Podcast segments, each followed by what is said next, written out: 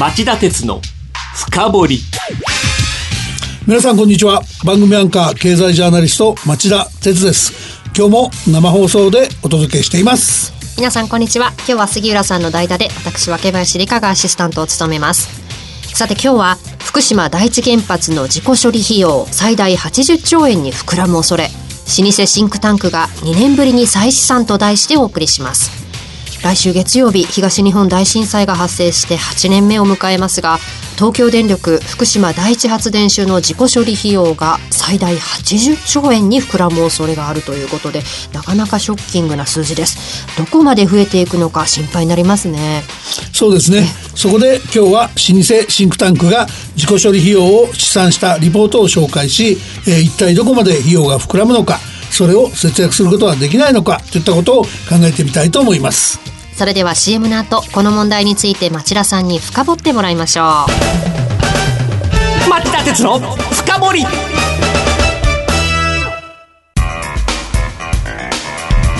今日の深掘り。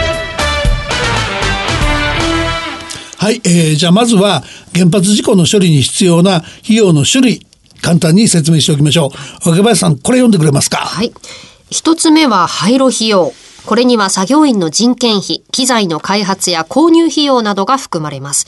二つ目は汚染水の処理費用。これは敷地内に大量の地下水が流れ込んで発生した汚染水の処理のための費用です。三つ目が除染費用。これは汚染された周辺地域で必要となります。四つ目、賠償費用。これは帰宅できなくなった人への保障や避難にかかる費用の保障です。一口に実行処理費用といってもいろいろな経費が含まれているんですね。えところでこの政府はこれらの自己処理費用どのくらい当初見積もっていたんでしょう？えっと一番初めの2011年は6兆円、はい、2013年に11兆円2016年12月には21兆5000億円と推計してます。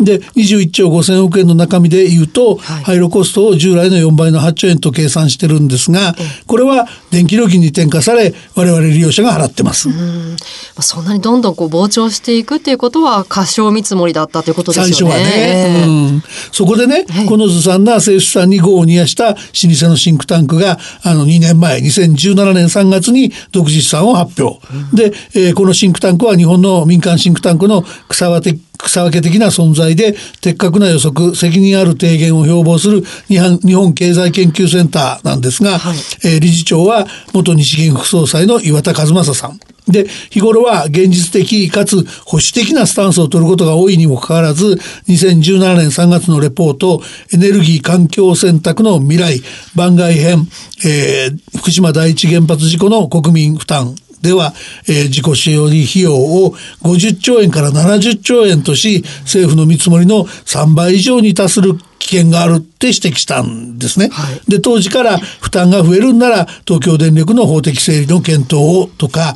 原発を維持する根拠としてもっと透明性の高い説明をっていった副題を掲げてエネルギー政策の抜本的な見直しを提言してたのも特色なんですよね。なるほど資産だけではなく今後のエネルギー政策への提言もあったということなんですね。そうですね。それでその今日番組で紹介するやつですけども、ええー、そのレポートの改訂版エネルギー環境選択の未来番外編で、続福島第一原発事故の国民負担っていうレポートなんですが、筆者は2017年版と同じで岩田理事長、それから元原子力委員会の、えー、委員長代理やってた鈴木達次郎さん、はい、それから日本経済新聞で科学者なんかを歴任した小林達夫さんの3人です。はいで、えー、そのポイントは2年っていう時間の経過を踏まえて関係者段階のヒアリングをやり直して結果として自己処理費用が2年前より、えー、最大で81兆円と2年前の試算より11兆円膨らんだっていうのが最大のポイントなんですね。えー、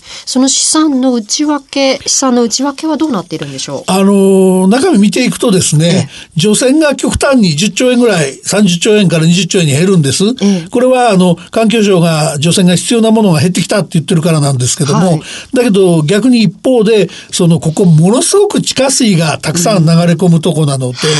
うんはい、あの乾式貯蔵っていうんですけど、空気で冷やせばいいよっていう時期に来るまでの間に、80万点、80万トン以上、あの、以前に見積もってたより水が流れ込んで汚染水になっちゃうんで、今すでにある120万トン弱と合わせて、合計200万トン弱のですね、汚染水が発生するって仮定し直さざるを得なくなったと言ってて、この汚染水処理がすごくお金がかかって、トータルが膨らむって話なんですね。で、この処理の仕方にも問題があって、その放射性物質、例えばストロンチウムなんてあるんだけど、そういうのを取り除くだけじゃなくて、自然界にもあるトリチウムなんていうのも取れと。はい、で、取った上で、まだあの原発の敷地内にあるタンクに保管し続けし続けろと言われてるので、はい、現状はですね、その通りやると40兆円ぐらいコストがかかっちゃうんで、うん、その前回の試算より19兆、その廃炉汚染水処理部分で19兆ぐらい増えて51兆円に押し上げられちゃうっていうんですね。うん自己処理費用のもう一つ、賠償費用の方はどうでしょう？これも増えてましてね、ええ、前回の試算では8兆円っていう想定だったんですけど、東京電力の支払い分がすでに8兆7000億円を超えているので、今後のことを考えると、まあ10兆円程度までは膨らむでしょうと仮定し直してますね。で、3つ合算すると、前回の試算より11兆円多い81兆円と、さっき言った水準になるってことですね。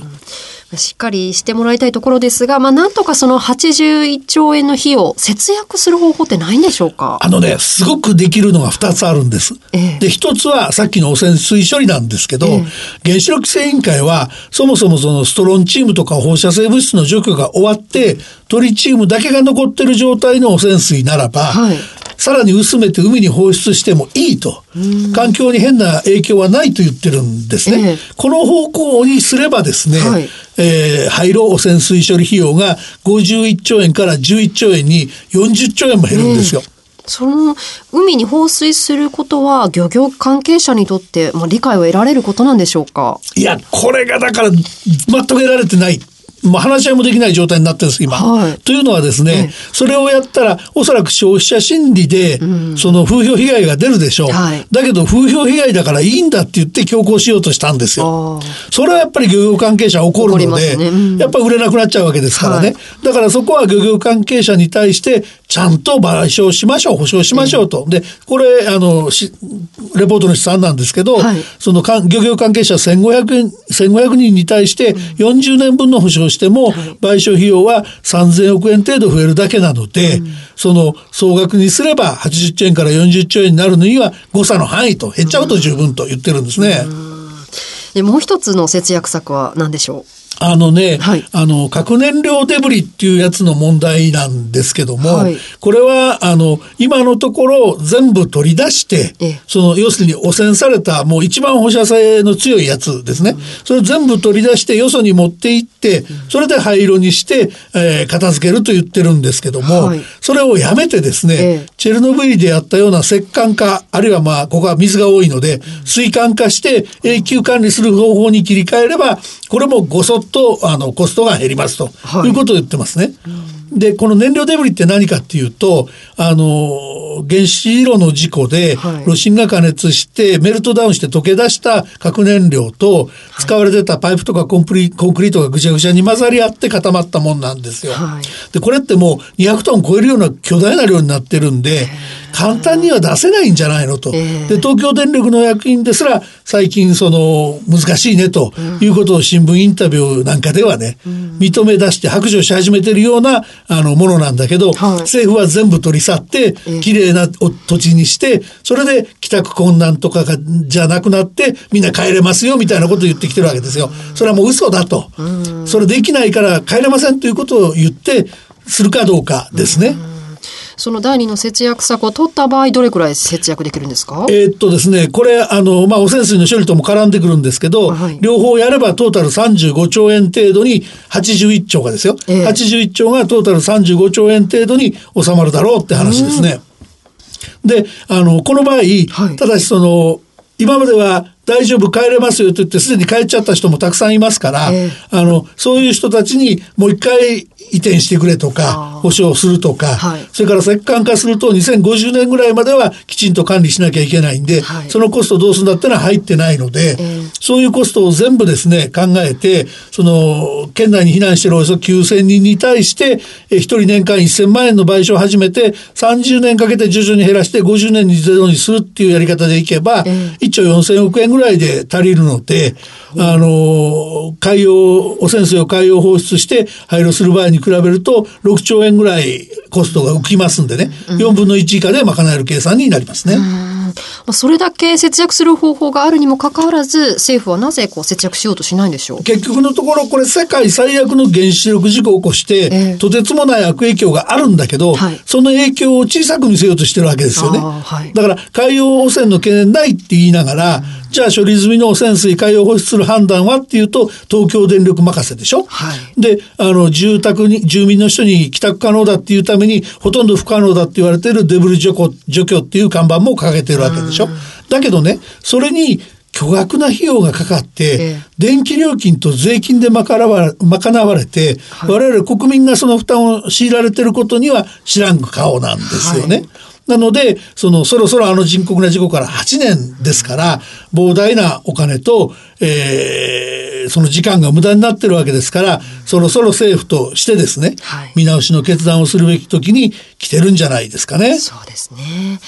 えでは今日のまとめをお願いいたします。はい、あの不都合な真実を隠して、はい。国民に負担を押し付ける、この無責任な姿勢が実はその福島第一発電所の事故処理だけじゃなくて、政府の原発政策全般の共通点でしょ、はい。で実はこの点今回のレポートも後半部分で着目してて、あの直近の1キロワットアワーあたりのあの電源別の発電コストなんですけど、ええ。メガソーラーの18.2円に対して原子力が14.7円と、はい。まあ最近大幅にその差が縮小してきてかつての何倍なんていうレベルじゃないのでだから安い原発がいるんだみたいな議論はね、もはや詭弁じゃないかって言ってるんですね。はい。でもあえて私が一つ付け足すとすればいまだに最終処分場政府決められないでしょ、はい。そんな人たちに原子力発電を維持するんだって言ってる資格はないんじゃないですかね。以上今日の深掘りでした。え今日は福島第一原発の事故処理費用最大80兆円に膨らむ恐れ。老舗シンクタンクが2年ぶりに再試算と題してお送りしましたえ今回紹介した日本経済研究センターのレポートですが番組のホームページにリンクを貼っておきますからぜひお読みください本当ね興味ある人は読んでいただきたいと思いますそれでは番組をお聞きのあなた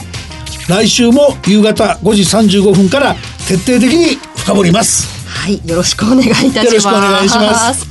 さあ、それではまた来週お会いしましょう。さようなら。